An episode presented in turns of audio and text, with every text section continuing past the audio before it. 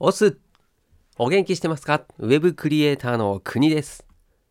この番組はコロナ禍で飲食店を退職し年収550万から0円になっちゃった僕が個人で月収20万円稼ぐまでにしたことやウェブクリエイターとしての日々をお届けしながらあなたを元気にしちゃうそんな番組です。はい、いやー、12月の30日、いよいよ今年も終わりますねと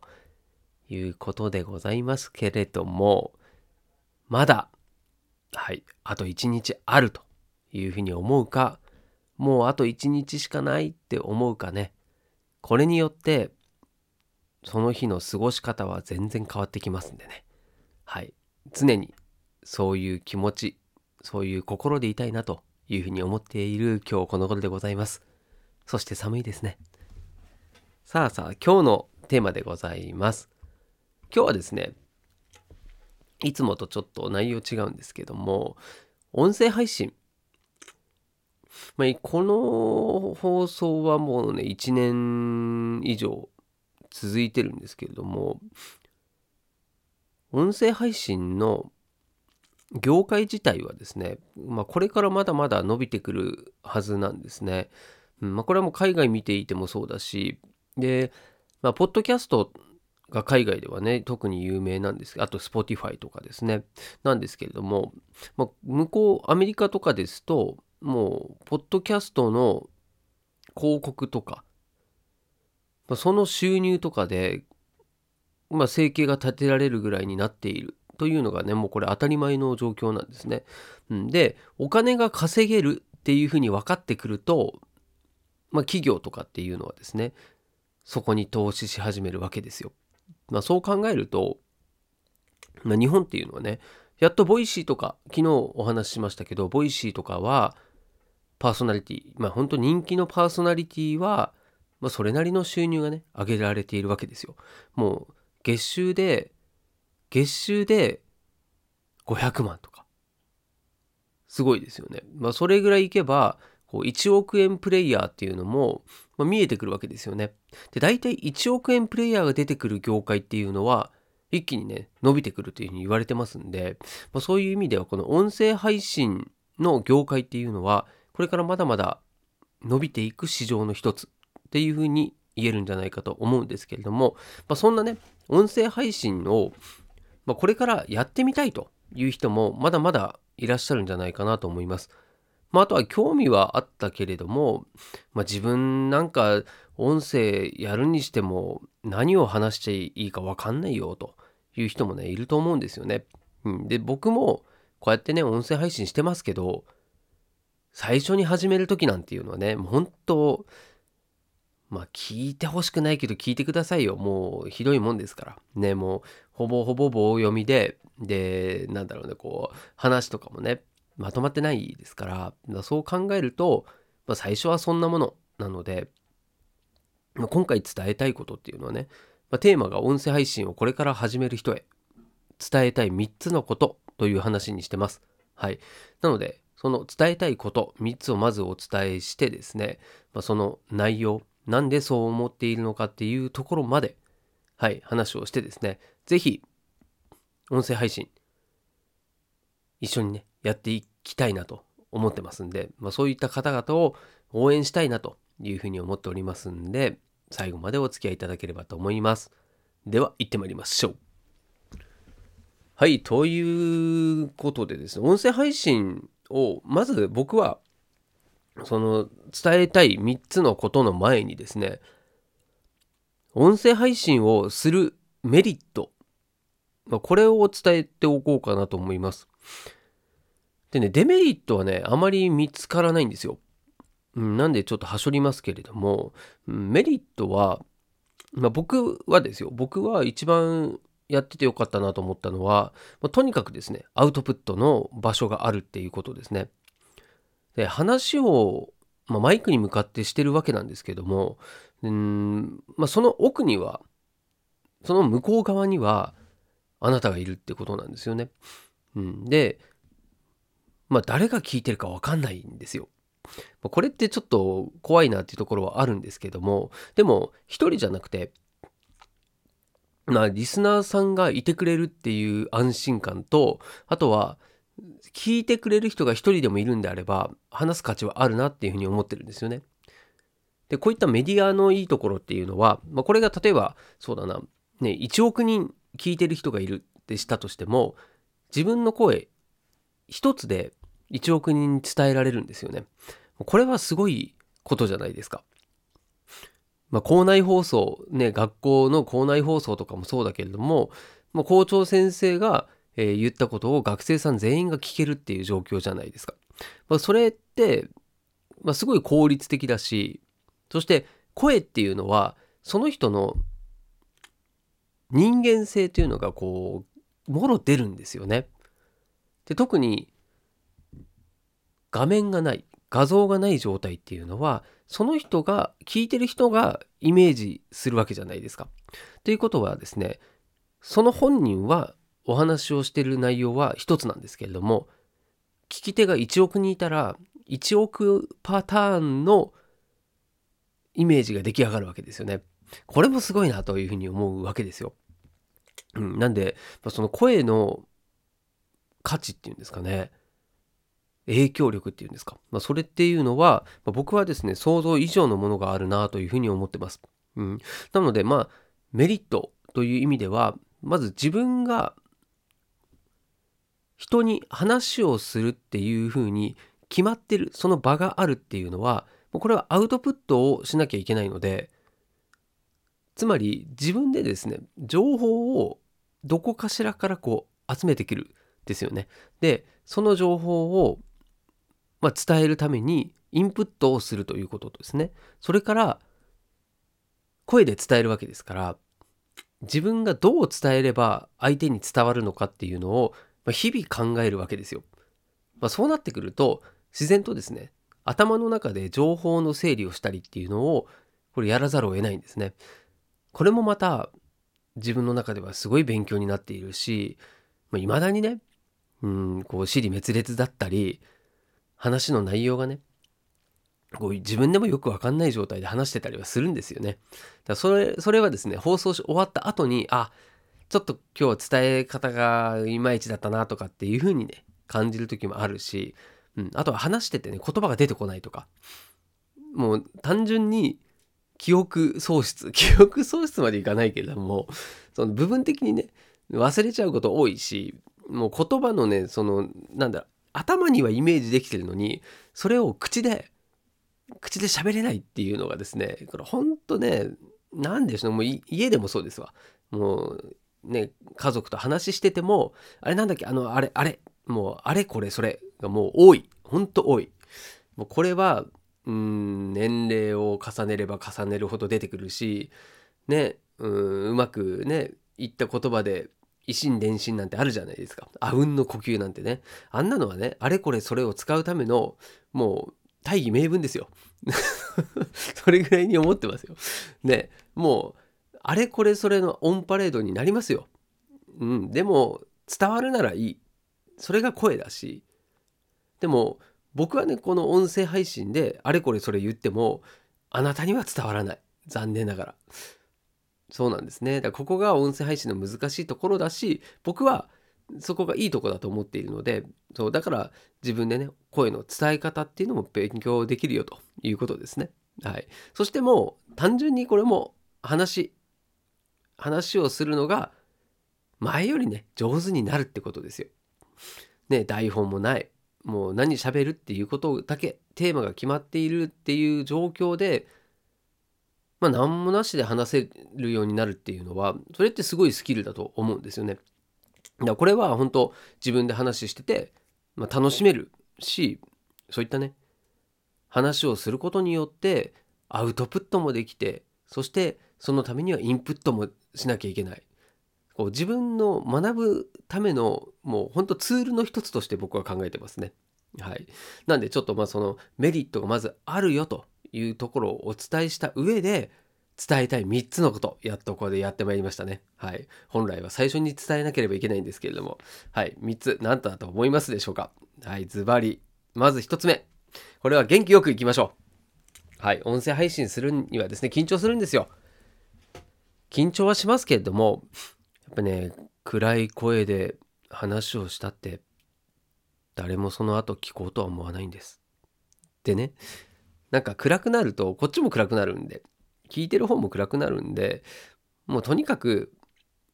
元気まあ内容にもよりますよ。ねホラーこうちょっとこう怖い話してる時に元気に話してもダメだけど基本はね元気よくはいこれはまあいいこと悪いことあったとしても基本は元気よくハキハキしゃべるっていうのは好印象じゃないかなと思いますね。はい、そしてそれが結果的にはね自分も元気になるんですよ。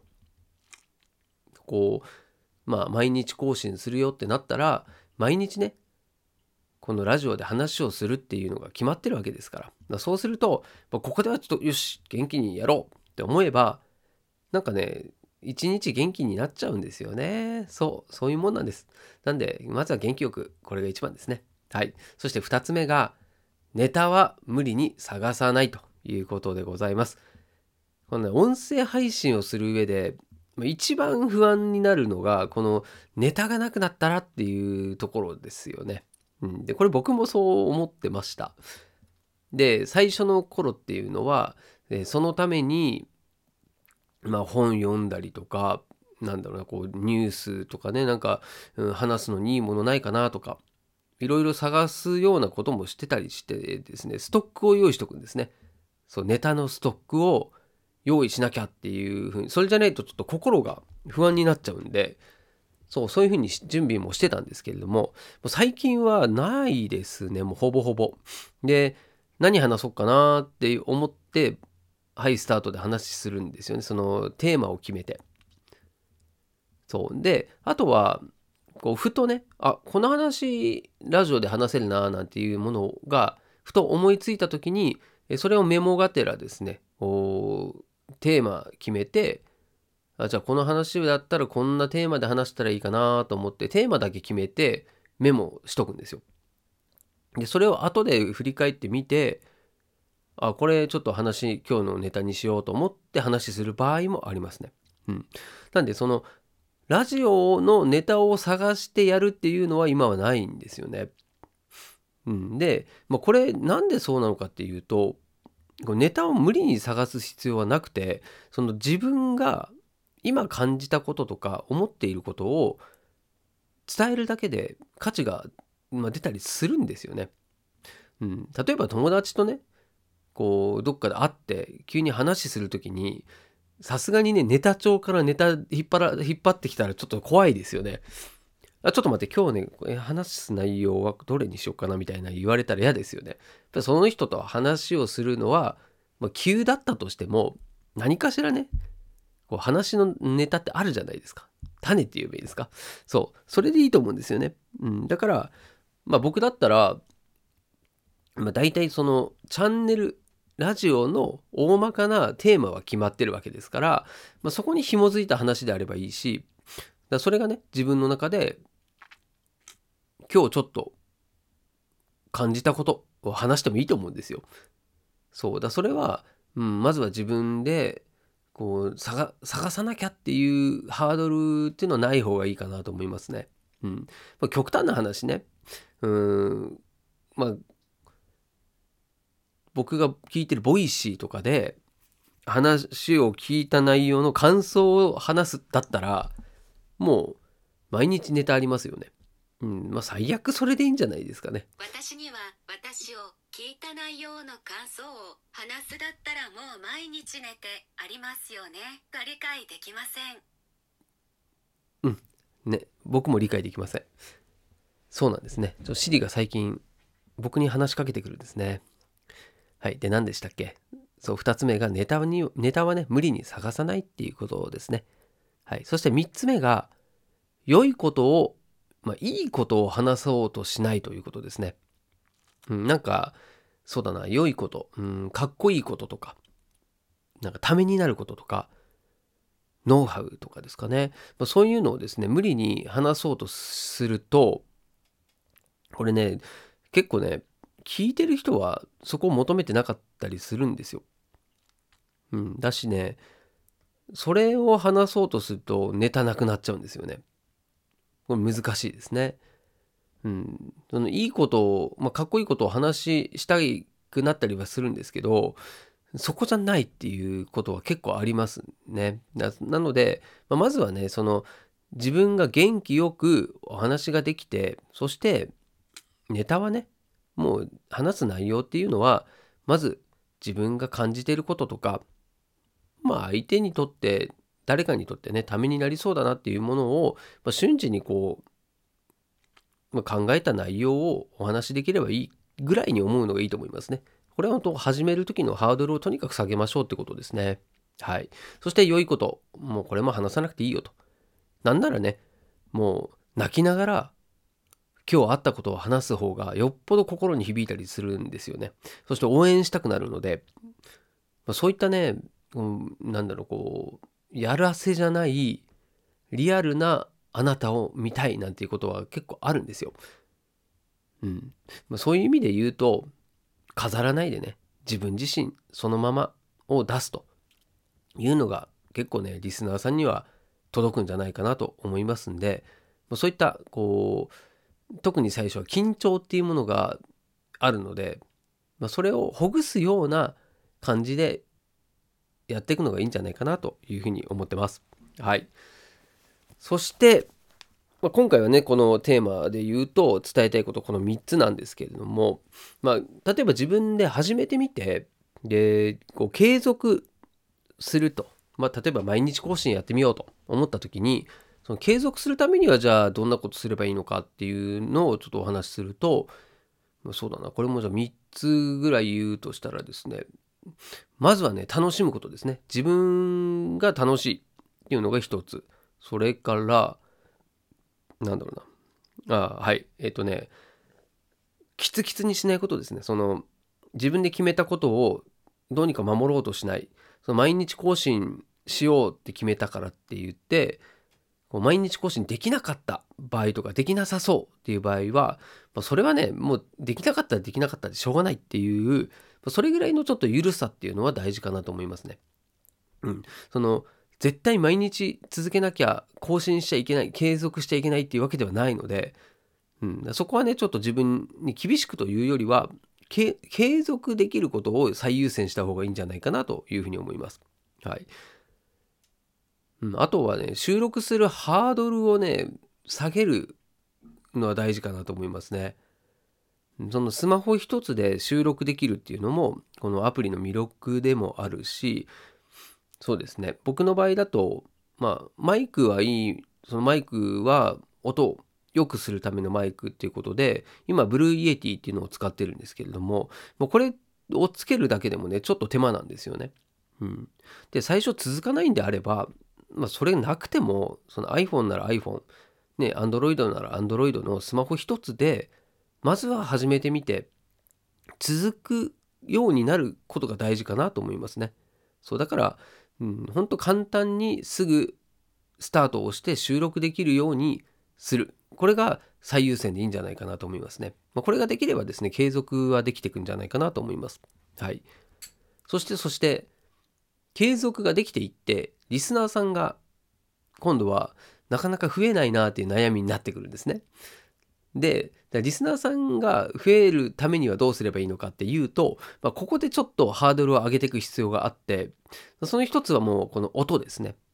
最低限ですねこのマイクはそれなりのものを使った方がいいし、うんね、風の音とかそういうのが入ってない方がいいしまあ、僕も外で収録する時はあるので、まあ、そこはね自分でハードルまあそうですねこうハンドリングっていうんですかね、まあ、それのコントロールをする必要はあるんですけど、うんまあ、とにかく音これにこだわるっていう気持ちは大事だと思います。はい、あとはそうだな2つ目は時間帯とかあとは配信の頻度ですね。もうこれはリスナーさんに合わせる必要があると思うのでなので時間帯例えば朝ってやるんだったら朝の同じ時間にした方がいいしあとはね配信頻度もこう毎日なら毎日毎週なら毎週とかっていうふうにですねこうばらけない方がいいですね。僕これはできてないです。はい。なんでこうリスナーさんが増えてくっていうところで言うと、まあ、なかなか増えていかないっていうような状況にはなってますね。はい。もう分かってるんですよね自分も理由がね。はい、そして3つ目がなんだなあはいリスナーさんが聞いたこと 聞いたことじゃないね聞きたいことを話すとこれ大事ですね。で自分が話したいことを話しちゃうとこれただの独り言になっちゃうのでそうではなくてリスナーさんが聞きたいことをイメージして話せるようになるっていうのが大事ですよね。うん、その自分のラジオに誰かが知らない誰かがですね知らない人の話を聞きに来る理由をちゃんと見つけてあげないと聞きに来てくれないですよね当然ですけど。うん、なので、まあ、僕だったら例えばあの脱サラしたいとかあと個人で稼ぎたいっていうような人たちが、まあ、何らかの理由で僕を見つけて聞いてくれるというのであればその人に向けた話をしないとダメですよね。そんな感じでまあ特にそのリスナーさんを増やしたいという目的があるのであれば、まあ、そこはリスナーさんのイメージをしてですね話を決めていく必要があるなというふうには思ってますんで、まあ、それぐらいですかね。はい。まずは意識していただければいいんじゃないかなというふうに思います。まあこれ僕がねのすごい配信者っていうわけでもないのでただ1年以上続けてきて、まあ、今まで継続できているっていうのもあるしあと最初に自分が始めた時どうだったのかなっていうのを、はい、今一度ちょっとねこう思い返した時に、うんまあ、過去の自分に